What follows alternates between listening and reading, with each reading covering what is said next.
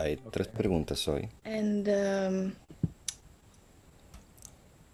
we can start. Podemos empezar con Eric. Uh. Uh, good morning. Um, so Buenos días. my question is, Mi pregunta es sobre I remember uh, that you said in a unas cosas que usted dijo en respuesta a unas preguntas de la semana pasada sobre distinguir entre el ego psicológico y el ahankar, el, eh, eh, el, el ego psicológico y el ego metafísico, como es importante mantener el ego psicológico en, en salud. Una vez oía una charya de otro linaje diciendo que, hablando de sí mismo, de forma, como por ejemplo Krishnadas Kaviraj Goswami, a veces Bhaktivinoda Thakur en sus bhajans, eh, por lo que, según lo que oí, esa es una demostra- demostración de humildad de los Vaishnavas, pero también me acuerdo haber oído de otros devotos en la Sangha que la humildad no es algo de pensar eh, en sí mismo de forma eh, negativa, sino pensar menos en sí mismo. Bhaktivinoda Thakur and others in Entonces, con respecto a, los, a, a las afirmaciones de Bhaktivinoda Thakur y los otros acharyas, es difícil para mí entender las dos cosas y conciliarlas. Si puede elaborar y clarificar sobre estas dos actitudes. Y como un devoto puede aplicar este principio de humildad de una forma saludable y sustentable ah, según su adhikara. Bueno, es decir,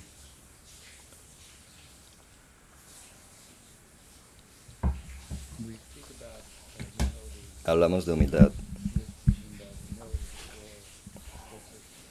Antes de Krishna, ante, no, ante, ante Dios, ante Krishna, que también se despliega en otros contextos también con la gente, pero se basa en la humildad ante Dios.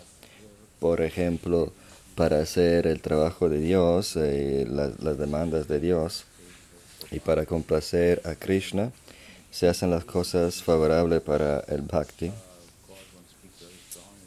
En el, en el transcurso de, de este tipo de cosas, uno puede hablar de forma muy fuerte.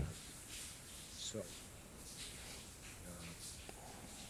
think it's underscore Y eh, creo que es importante subrayar la humildad ante Krishna y sus enseñanzas puede manifestarse en el mundo de una forma que hay gente que se pueda preguntar si alguien es humilde o no. Bhaktivinoda Thakur dio una clase famosa durante una ceremonia de la mm,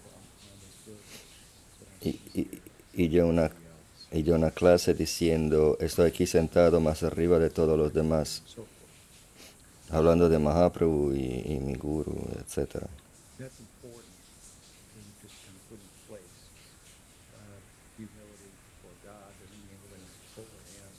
pero es importante verlo en su lugar. Humildad ante Dios no quiere decir ser humilde ante una- un tigre que nos está atacando Entonces hay que tener una idea dinámica y del, del, del- del, concepto teológico de la humildad. Mencioné que sí ayuda tener un ah, ego psicológico, una psicología balanceada en el contexto del eh, conseguimiento de la vida espiritual, del bhakti. No es esencial. Uno puede hacer progreso desde cualquier estadio pero el progreso debería mm, verse.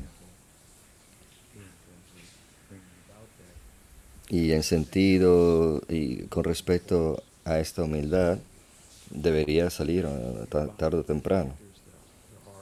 Si Bhakti penetra el corazón y empieza a limpiarlo, este trabajo de limpieza conlleva la desaparición de la tamoguna y rajoguna del corazón. Está hablando del Varnashrama el otro día, hablando de esta pregunta, y dije que Si uno es un Shudra que está bajo el Tamoguna o un Vaishya que está bajo Tamoguna y Rajoguna, si uno actúa en relación al sistema y la categoría que pertenece y abraza los condicionamientos que surgen en, en la forma de, de- las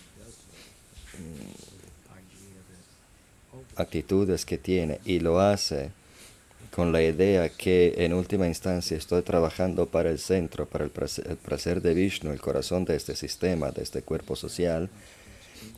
Y esto constituye, esto, esta actitud constituye sattva.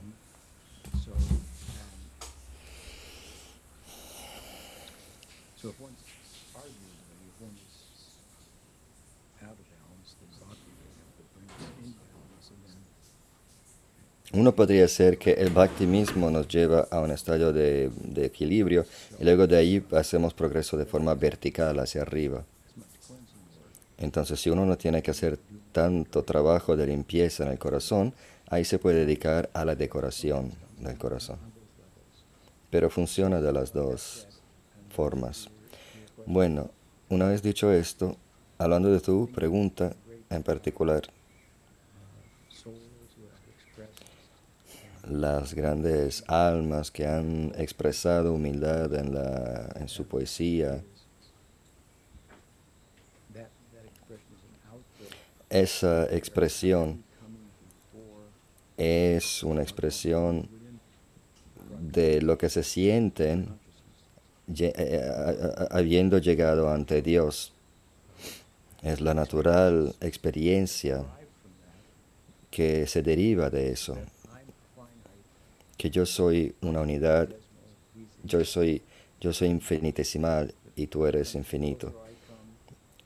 En la medida que me acerco, yo infinitesimal al infinito, más me doy cuenta de lo que quiere decir ser infinitesimal, infinitésimo. Si uno no está cerca del infinito, puede que esté confundido sobre su, propio, su propia entidad, su propia magnitud. Pero en la medida que uno se acerca a lo infinito, se, se da cuenta de lo pequeño que es. Esto es un resultado de este tipo de pensamiento, lo que expresan estos acharyas. Entre más se acercan al infinito, más humildes se, se ponen. Sentirse pequeño, sentirse avergonzado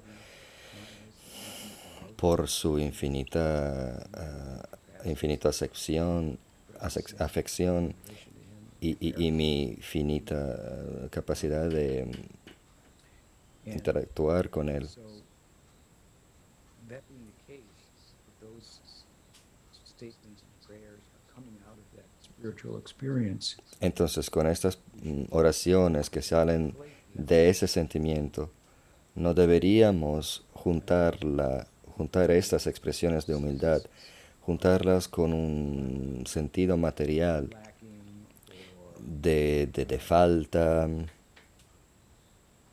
en los que, se- que percibimos en nosotros, falta de autoestima.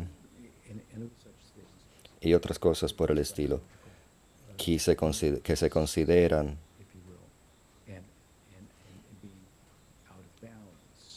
como fallas psicológicas. so uh,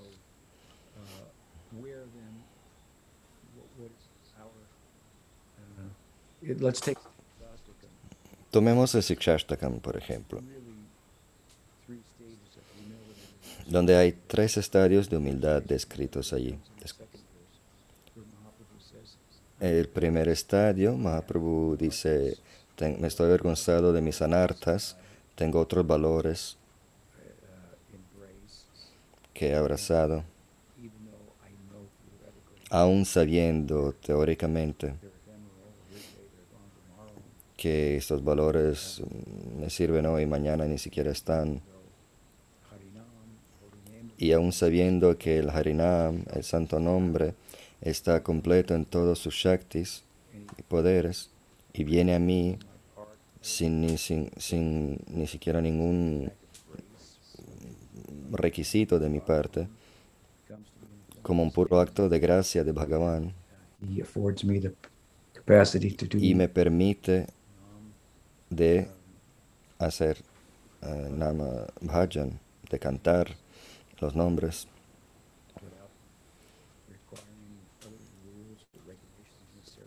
sin, requer- sin que haya otras reglas. Y hab- habla de la eh, gentileza de Krishna, la forma de su nombre, y el hecho que él no está atraído Él, el devoto, no tiene atracción para, para Krishna debido a sus valores mal repuestos. Entonces percibe la falta en, en sí mismo. Pero aún ahí, la falta, la carencia que percibe en sí mismo, es en relación a, con Bhagavan. Eh, Esto es también saludable. Me siento pequeño en relación a Bhagavan. Me siento en condición de falta en relación a Bhagavan. No quiere decir que me sienta así en cada, en cada situación, lo que sería algo más, ah, un tema más, una- una- como una neurosis psicológica. El segundo estadio de humildad. Mahaprabhu se acerca al, al absoluto, Trinada Pishunichena, al Nishtha. Y ahí empieza a tener la experiencia que, que los acharyas, eh, eh, de, que, de que están escribiendo los acharyas. No lo menciona como tal, pero el ter- es el, el tercer estadio de Shikshastakam, de, de humildad en el Shikshastakam, es cuando se ora en, el, es- en- la unión, ya no en separación, sino en unión. Y este prema también, este estadio de, en este estadio, humildad y prema son sinónimos. Entonces, diferentes estadios de humildad. Pero, les repito, son en relación a Bhagavan.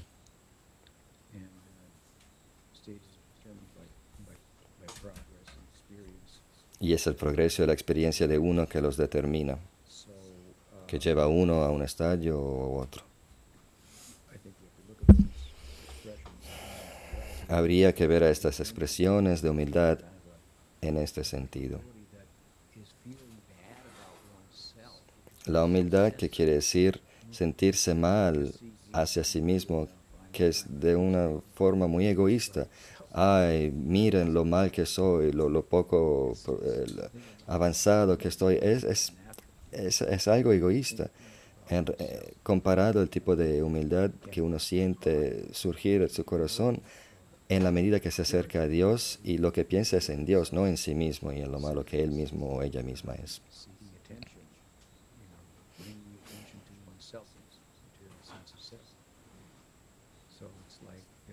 Es como la felicidad material es solo un material es un lado de la moneda.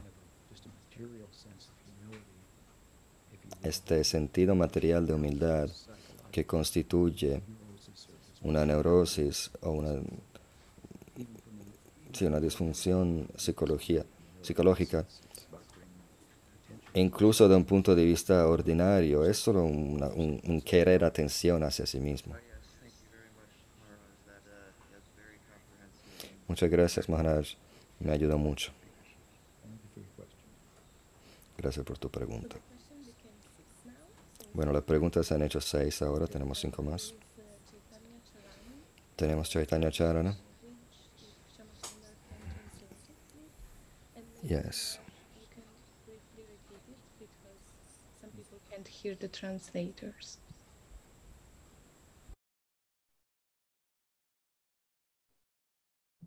Cannot find the actual question. He sent it is the last message. You say Okay, okay, okay, okay. Yeah.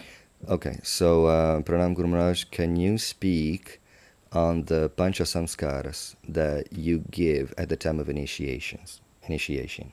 I can't hear Shamsun. Oh, how can that be? Can you? Oh, Guru Can Maharaj, anybody hear you me? Go, can you go in the English channel, Guru Maharaj? And then you can you can probably hear. I'm in the English channel now. Yeah, can you hear me now? Yes, I can. Okay, so the question was um, Pranams Guru Maharaj, can you please speak about the five samskaras that you give at the time of initiation? Yeah, well, the, the okay. He asked questions about the five samskars given at the time of initiation. Um, this is something that uh, Bhaktivinoda Thakur draws on uh, Baldev for, and um,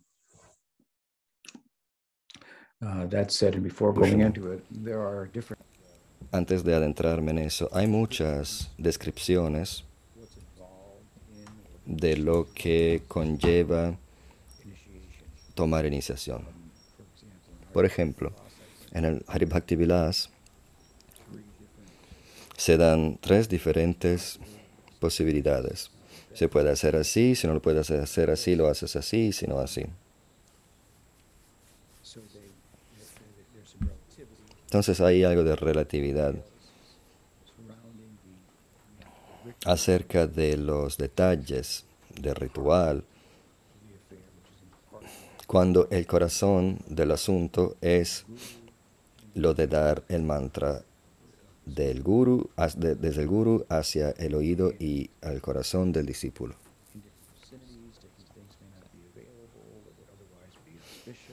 En otras circunstancias puede que haya cosas que, que no haya cosas que serían eh, útiles, pero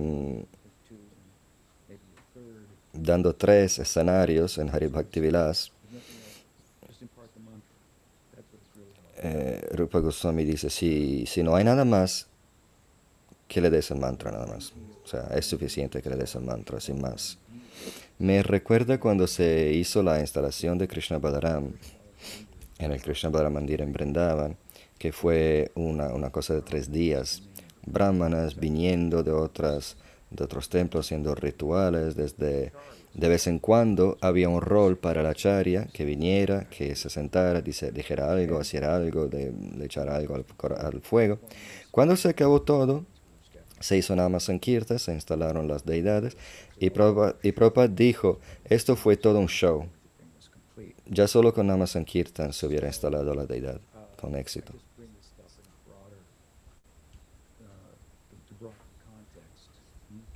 Entonces, esto es, era el contexto más amplio para decir que los detalles pueden cambiar, se puede hacer de una forma u otra.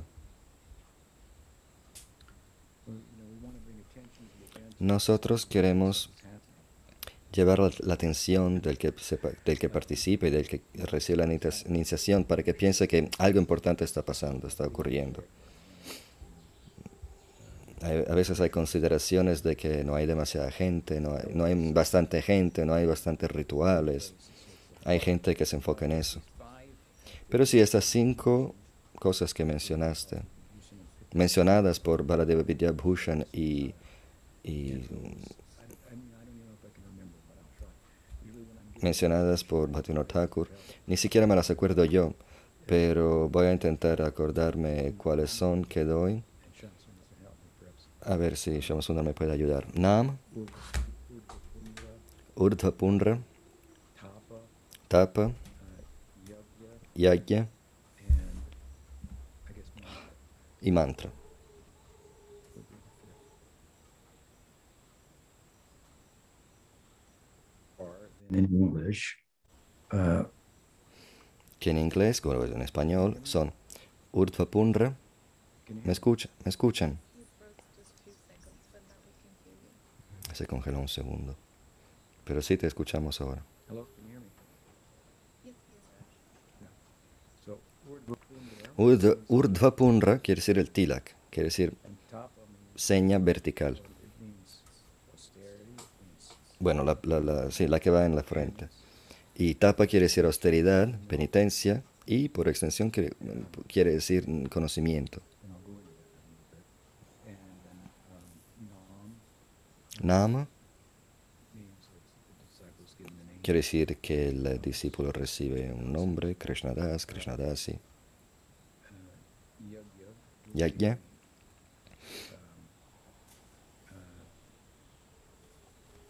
I suppose you could say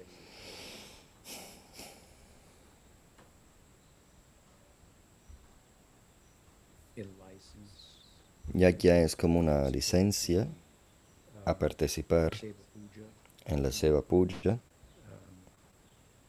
mantra. y mantra es el mismo mantra que se le da.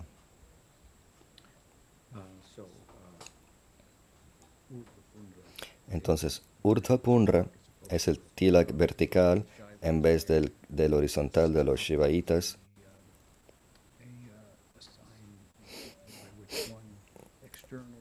Es una forma de marcar el cuerpo donde uno proclama soy un devoto de Vishnu, de Krishna. Al interno de las diferentes sectas del Vaishnavismo hay diferentes tilaks.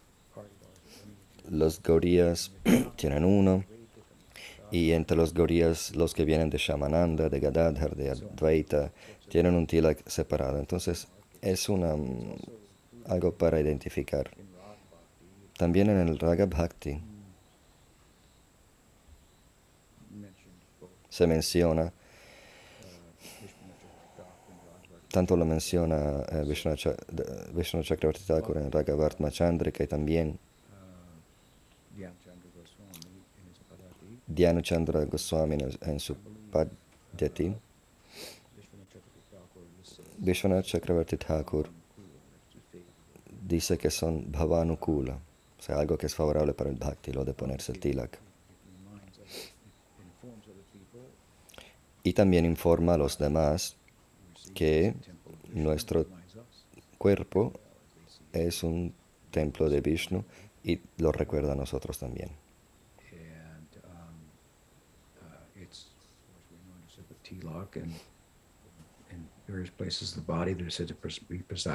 uh, different uh, Cada tilak, cada seña, es, se- hay una forma de Vishnu mm, diferente que preside sobre cada, cada una que nos ponemos de las doce. Urdhva Pundra es el tilak. Tapa, en otras sampradayas, tapa quiere decir, ay, ¿cómo se dice? Es como tatuar con fuego, como se hace con las vacas. Se ponen los símbolos de, de Vishnu en los brazos, con hierros mm, rojos, o sea, calientes. Y cosas que aquí no, no haríamos. En, en el occidente, en nuestra secta no hacemos, no lo tenemos que hacer.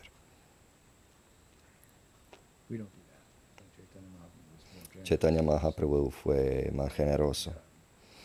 Típicamente se pueden hacer estam- estam- uno se puede estampar el nombre de Krishna, pero con tilak. Y eso, eh, así es como lo hago yo. Tengo una, una estampilla, no sé si se llama estampilla, bueno, algo hecho de, de madera con el nombre de Krishna y se lo pongo en la piel de los discípulos, típicamente en la frente. Urdhva Pundra, Tapa, Nama. Nama se le da el nombre con que el, con que el discípulo se iden- identifica como un sirviente servidor de Krishna y el mantra. uh, mantra diksha Que sea, luego si es Mahamantra o Mantra Diksha, si es Mantra Diksha se le va a dar algo de explicación sobre el proceso de la Archana.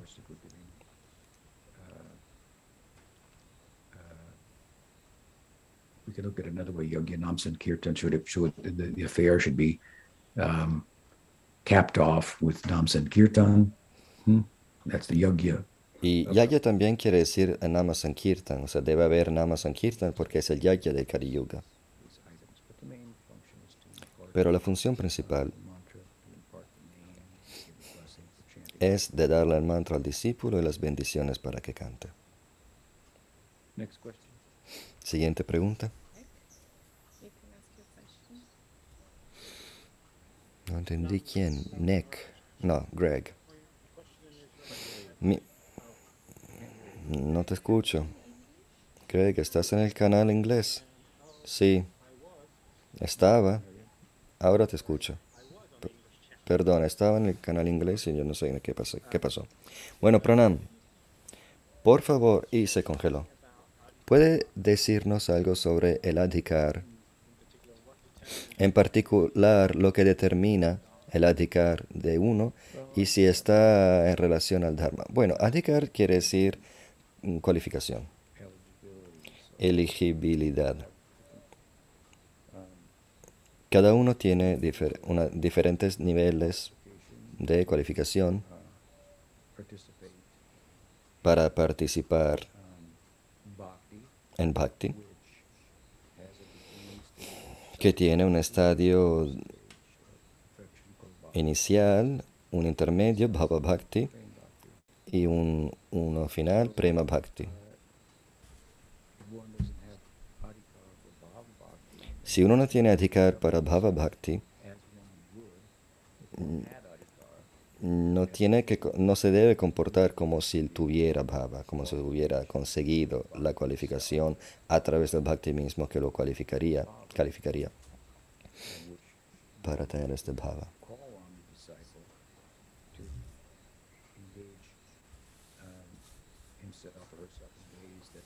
Este bhakti llamaría al, al devoto a, a- a comportarse de formas naturalmente que si no estuviera en, bhakti- en bhava bhakti no, no surgirían.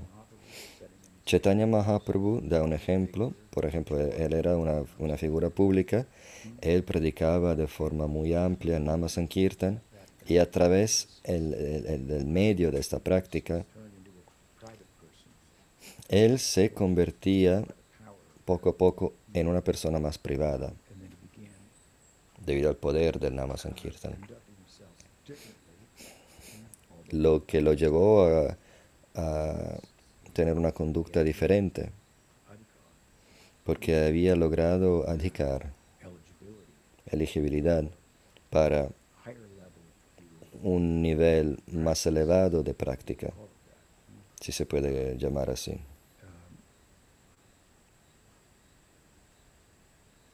Um, and his bhakti, of course, is driven by Y su bhakti estaba guiada por la emoción y era espontánea, en vez de pensar debería hacer esto porque la es la cosa justa que hacer. Uh, que es más relativo al sadhana bhakti. so, uh, um, Entonces,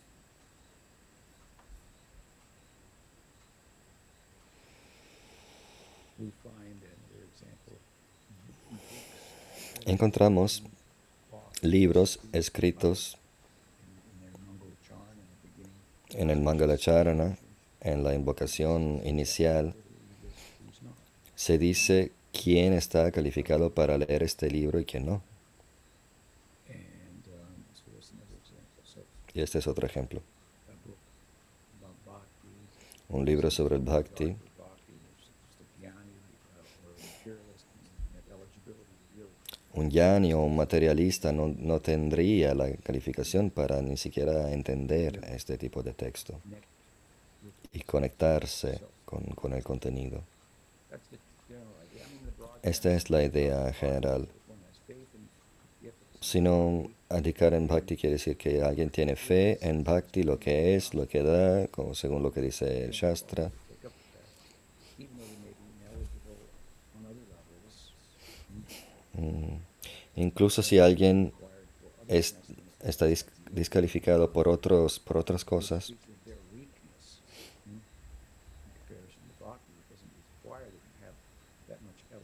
por ejemplo, los que están en jnana, es como,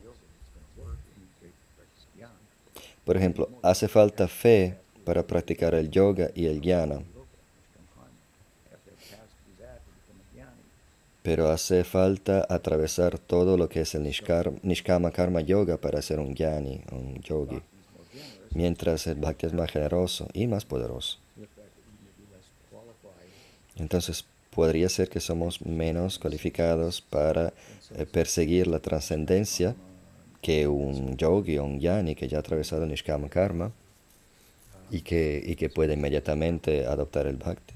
Pero esto nos habla del poder y la generosidad de Bhakti. Bhakti es nirguna, no está guiada por Sattva Guna, que es, que es lo que está más en correlación con los yanis y los yogis. Y bueno, esa es mi, mi respuesta. Gracias, Guru Hay otra pregunta de Govinda Dasi. Um, it's uh, o pregunta de Nahuel, Argentina. Hare Krishna.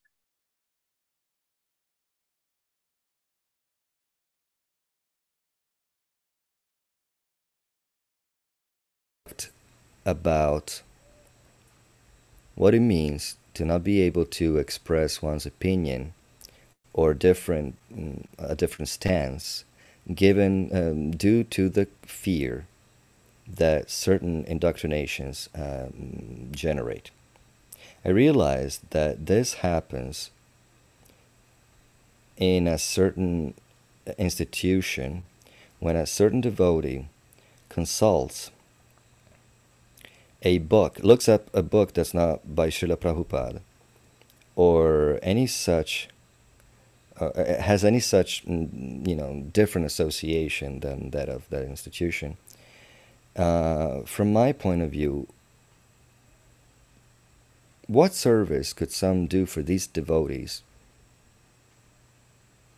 that want to open their hearts, but they don't mm, they don't find it in themselves to do it because basically they want to open up to these other institutions, but they don't have the courage. Um, thank you already for your uh, answer. So if I understand it, the question is, La pregunta es, hace unos días me puse a reflexionar sobre lo que representa no poder expresar opiniones o posturas diferentes debido al miedo que generan ciertos adoctrinamientos. Me he dado cuenta de que esto sucede en determinada institución cuando algún devoto consulta por algún libro que no sea de Srila Prabhupada o cualquier tipo de asociación por fuera de dicha institución. Desde mi lugar, ¿qué servicio podría hacer por esos devotos que quieren pero no se animan a abrir sus corazones por fuera de dicha institución? Desde ya muchas gracias por su tiempo. Bueno, hay, hay sectas gaurías que pueden tener ent- entendimientos diferentes de ciertos conceptos. ¿Y qué se puede hacer para ayudar a esos devotos? Para que salgan de esta perspectiva insular y el sentido de culpa de, que, que- que deriva de eso. Y el pensamiento en blanco y negro y el eh, sectarismo. Es, creo que esta es la pregunta.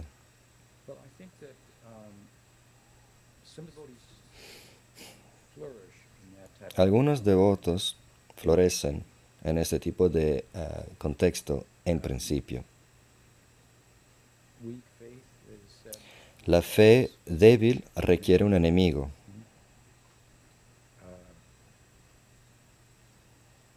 a way that might A veces Prabhupada predicaba de una forma que animaba este tipo de actitud.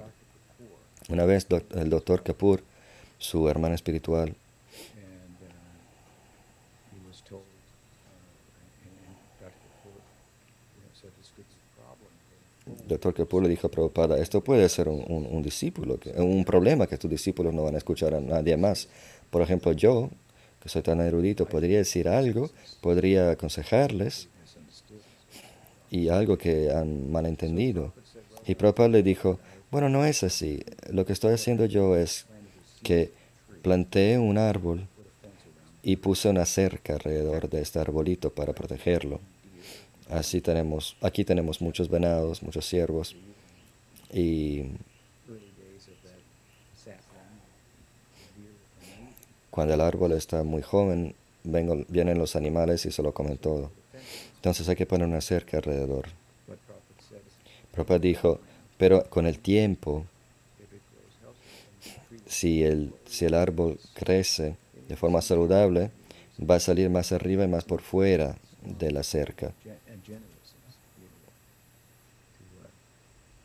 Va a ser fuerte y generoso lo suficiente para interactuar con las otras, con los que está cerca de la cerca. Entonces, esta es la idea de Prabhupada, no que se quedaran dentro de esta cerquita para siempre. Entonces, es algo que se les podría decir a esos devotos. Mencionar a Prabhupada mismo y su ideología sobre esto.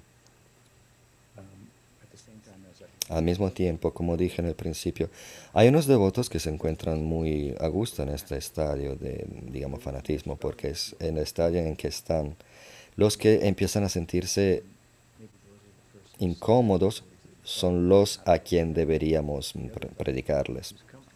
Los demás que están cómodos, mejor no acercarse ni hablarles.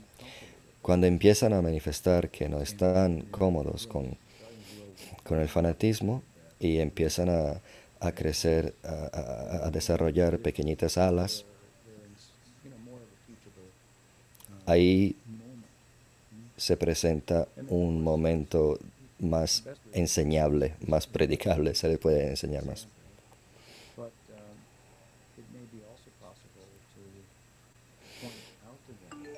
También se podría, se podría indicar, hablando con ellos como Prabhupada, digamos, en, en la ISKCON, que tiende a ser insular.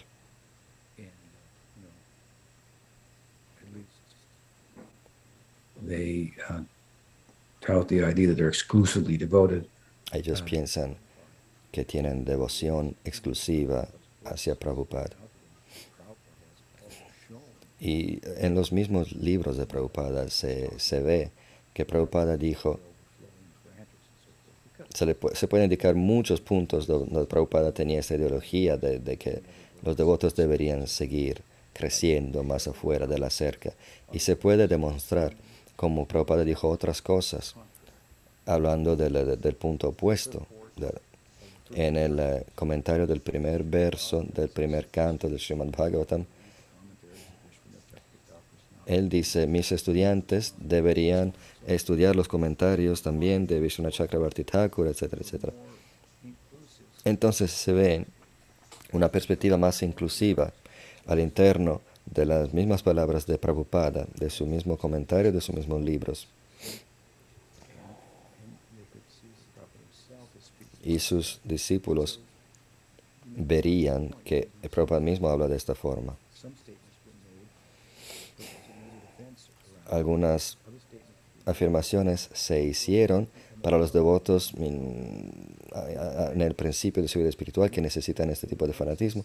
Algunas eh, afirmaciones son para los devotos que ya están listos para salir de la cerca, desarrollarse por fuera de la cerca.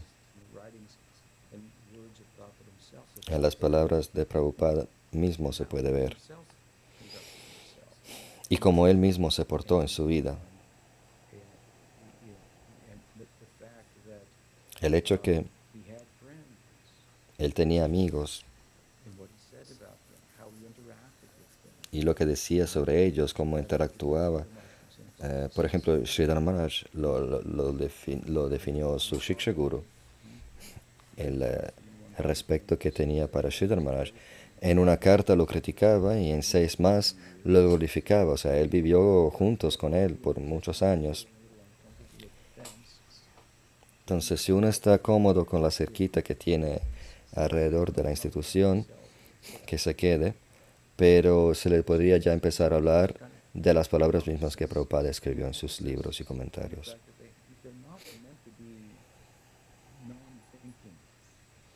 También es importante que los devotos piensen que no se supone que ellos se conviertan en personas que no piensan. Los- las escrituras nos enseñan a no pensar, sino a cómo pensar. Debemos aplicar nuestro intelecto en la conciencia de Krishna, no apagarlo. A veces es bueno apagar el intelecto y escuchar. Otras veces es bueno encenderlo y empezar a pensar en las im- implicaciones. Y es muy importante, después de explicar, explicar que es muy importante eh, hacer esto para fortalecer nuestra fe. Si ponemos el metal de nuestra fe en el, eh, en el fuego, justo antes que se, pon- que se derrita, lo sacamos y hace que el acero se haga más fuerte, se haga más fuerte.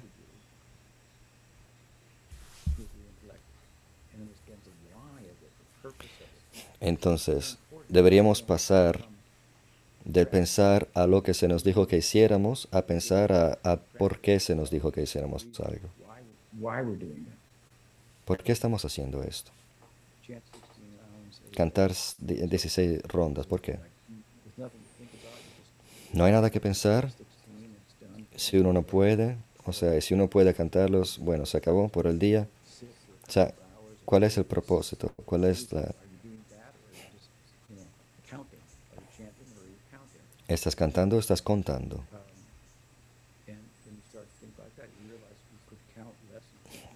Cuando uno se empieza a dar cuenta de esto, se da cuenta que a lo mejor podría contar menos, pero cantar más. Uno tiene que volar. Nadie nos va a bater las alas para nosotros.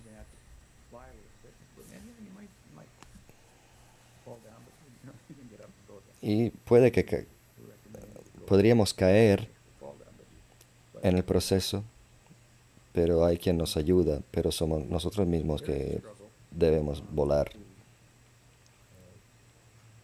to connect the heart with the head. Es difícil conectar el corazón con la cabeza. Uno puede tener un corazón simple, fe en bhakti, luego se pone a pensar en las implicaciones de lo que está haciendo y la idea es de fortalecer la fe para entender el significado, las implicaciones, la is mm, sobre la forma. the golden school. Feeling a little uncomfortable with the fence, that's Entonces, si cuando, siempre cuando los devotos se sienten eh, incómodos con la cerca, es, un buen, es una buena cosa. Y se puede hacer de forma muy amigable, se les puede predicar eh, partiendo de las mismas palabras de Prabhupada. Bueno, la- en el estadio en que estás ahora, estas son las palabras de Prabhupada que son relevantes. Antes a lo mejor no, no sé, se pasaron por arriba de tu cabeza, pero ahora es el momento de escucharlas y entenderlas. Thank you. Now, uh, there's another Gracias. Hay otra pregunta en español. The one from Braja Hari Das.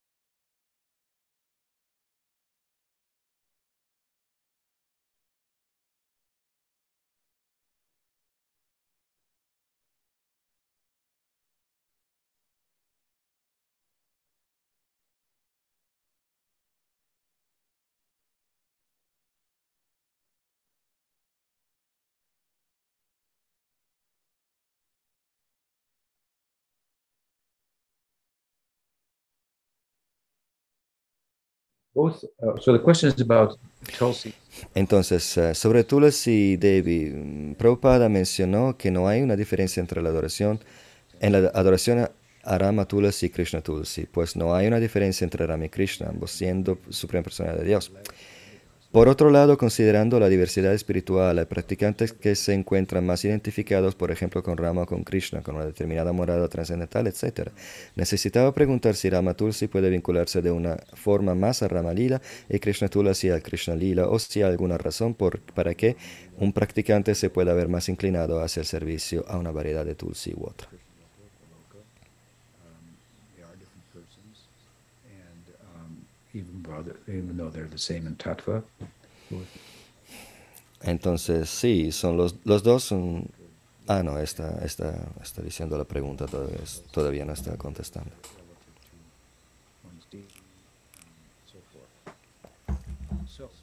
Entonces, en primer lugar, tulsi hay diferentes variedades de Tulasi que crecen en Brindavan. practice in Vrindavan that distinguish Yo no vi ninguna práctica en Brindavan que distingue entre las variedades. Rama Tulsi, Krishna Tulsi, las dos variedades se ofrecen a Krishna, pero a lo mejor, desde el punto de vista de un practicante, alguien podría pensar, soy un, un devoto de Krishna, solo voy a usar Krishna Tulsi y ofrecer esta a Krishna. Y si esto ah, aumenta la afección para Krishna,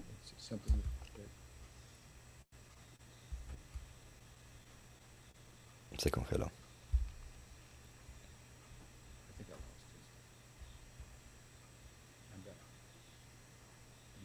Estoy de vuelta, ¿me escuchan? No es una regla, no es una regla absoluta, no es un problema si uno ofrece Rama Tulsi a Krishna o Krishna Tulsi a Rama. Como dijo Prabhupada, los dos sirven, pero del punto de vista individual de uno, si uno cultiva y adora Krishna Tulsi en vez de Rama Tulsi y hace una, una, ele- una una elección, em, ¿cómo se dice? Lo elige de forma consciente y le aumenta su, su devoción en el contexto de su sadhana hacia Krishna, está bien, pero no es una regla.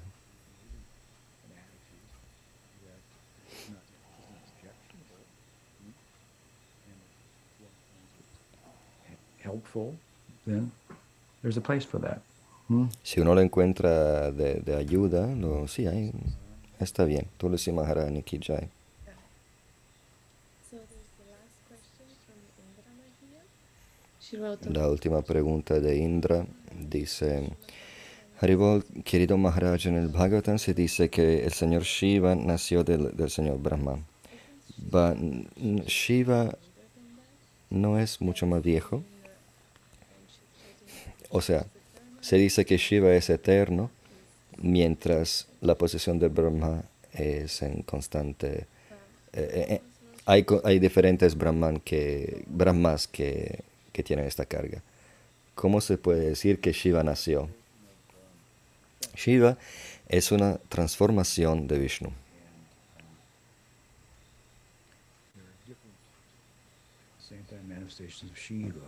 Y al mismo tiempo hay diferentes manifestaciones de Shiva.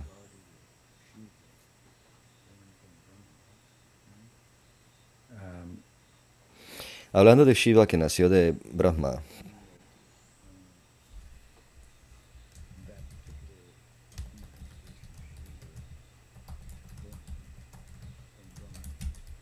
no quiere decir que esta manifestación de Shiva que nació por, eh, de Brahma es todo lo que hay sobre Shiva.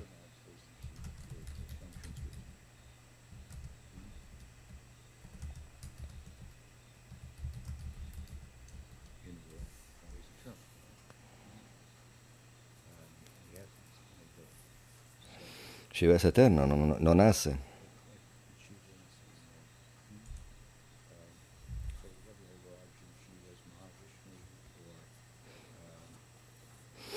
Entonces se puede ver a Shiva como Mahasankarshan, Mahavishnu. ¿Cuál es el nombre? Uh, Sadashiva, Sadashiva. Sadashiva. Es la manifestación de Shiva más completa. Luego hay los Rudras, los 12, lu- los 12 Rudras. Hay diferentes manifestaciones de Shiva, pero sí, en general, sí, Shiva es eterno, no es un producto de Brahma.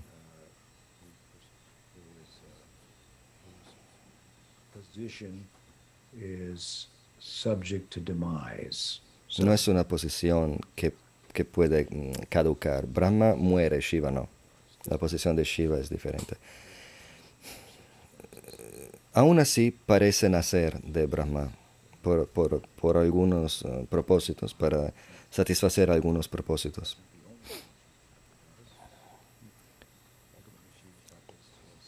Esto no es lo, lo único de- del Shiva Tattva. En última instancia, hay una morada de Shiva y hay gente que adora Shiva, ah, em, donde se adora Vishnu. Se describe en el Bhagavatamrita de Sanatan Goswami. ¿Hay más preguntas?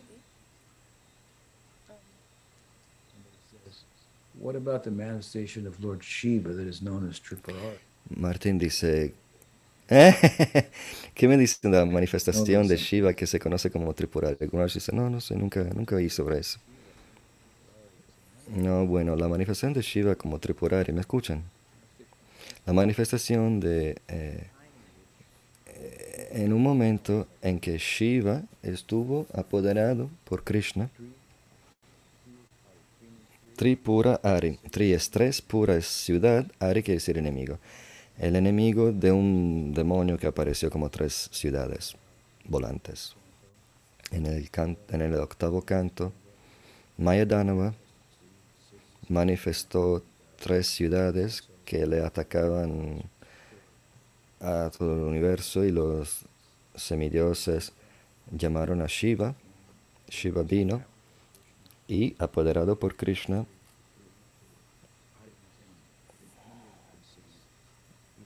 él en cuanto enemigo de las tres ciudades eh, ganó sobre Mayadanava. Pero la característica importante de Shiva en esta instancia es que fue Krishna que le dio el poder. Prabhupada me dio, tu nombre es Tripurari, me dijo mi, tu nombre es Tripurari, me, dio, me dijo la historia una vez, en privado, en su balcón, en, en su terraza en Mayapur, y tú deberías ganar sobre todos los demonios predicando, como, hijo, como hizo Chaitanya Mahaprabhu, claro, no combatiendo. ¿Qué más?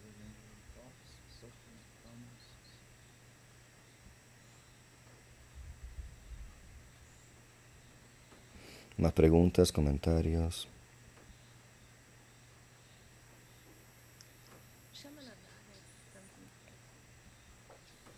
Shamananda tiene algo. Haribol. But you have explained that Usted expl- explicó que Vishrambha es el pradhana de Sakyara, pradhana de Sakyaras. Y me preguntaba si puede decir algo sobre el pradhana de otras razas. Bueno, no es algo que puede ser en cinco minutos.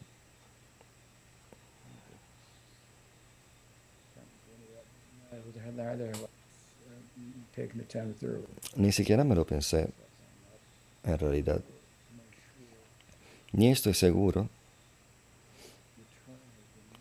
que el término se usó, que otro acharya usó el término pradhana para distinguir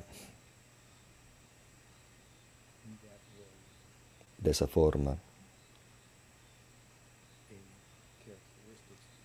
una característica de un raza en particular.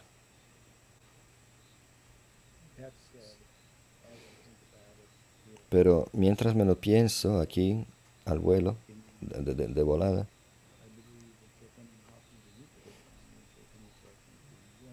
en las enseñanzas de Rupa Goswami, de Chaitanya Mahaprabhu, se encuentra una explicación de las diferentes razas y como lo que se encuentra en Shantarasa se encuentra en Dasya Rasa, pero con algo más. Lo que se encuentra en Dasya Rasa se encuentra en Sakya Rasa, con más.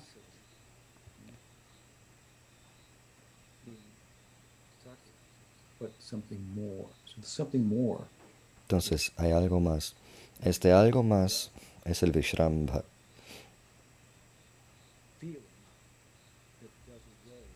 Este sentimiento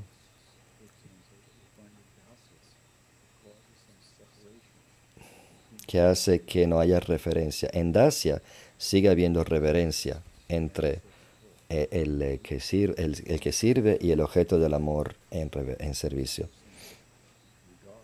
En Dacia Rasa hay una reverencia para la deidad que no se encuentra para nada en Sakya Rasa cuando está desarrollada al 100%. Entonces su característica es la intimidad. Entonces, si volvemos de Sakya Rasa, si bajamos a Dasya Rasa, vemos que lo que queda de diferencia es el pradhana.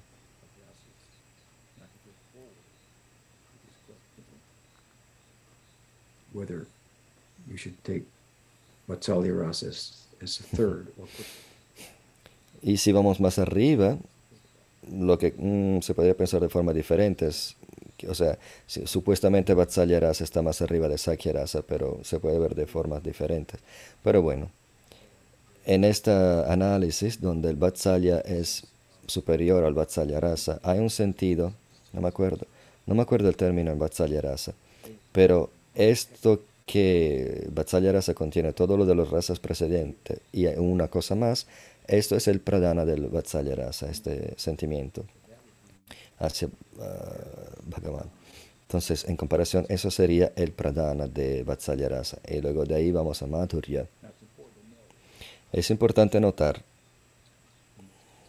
en esta descripción que Rupa Goswami no dijo que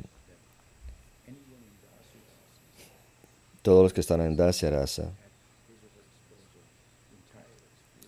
tienen toda la experiencia de Shantarasa a su disposición, o uno que está en Sakya Rasa tiene toda la experiencia de eh, Shanta y Dasya, etcétera, etcétera. No es que uno que está en Madhurya Rasa tiene todas las razas a su disposición. Por eso que da el ejemplo para clarificar lo que dice. Y da el ejemplo de los cinco elementos, tierra, agua, fuego, aire, éter. En el éter hay sonido, en el, aire, en el aire hay sonido y, y- tacto, en el, en, en el agua hay, bueno, ahí se confundió porque cambió el, bueno, pero bueno, cada elemento mantiene, incluye el otro. Es que dijo el agua antes del, del fuego y ahí se enredó.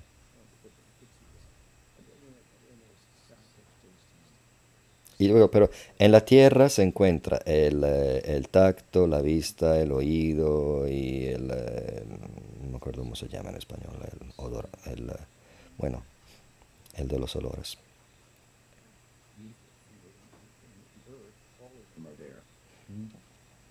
We do like sound, touch, taste, sight. La tierra se puede ver, se puede oler, se puede saborear, se puede tocar. Pero no es que si tenemos tierra en la mano, tenemos la experiencia de tener el agua en la mano. Aunque haya algo de humedad en la tierra. Entonces en Madhurya Rasa no es que una gopi dice, bueno, hoy voy a experimentar Sakya Rasa. Pero algunos aspectos de sentirse amigos de Krishna se, se encuentran en, en Madhurya Rasa y más. Pero cada uno es completo en sí mismo. No es que Madhurya Rasa por, por eso se dice que cuando Radharani quiere experimentar el Sakya Rasa, ahí se ve la forma de Subal. Subal no es nada más que Radharani que quiere expresar y saborear el Sakya Rasa. Así como cada gopi es una expresión diferente de un deseo de experimentar Madhurya Rasa de, de parte de Radharani. Entonces, Pradana es la característica que distingue cada raza. Entonces, no es que Rupa Goswami dice el Pradama de Vatsalya Rasa esto, es esto, pero sí está hablando de esto, o sea que la diferencia entre uno. Bueno, gracias por la pregunta, gracias a todos. Me alegro haber estado con ustedes y espero estar con ustedes la semana pasada. Shri Guru Maharaj ki jai.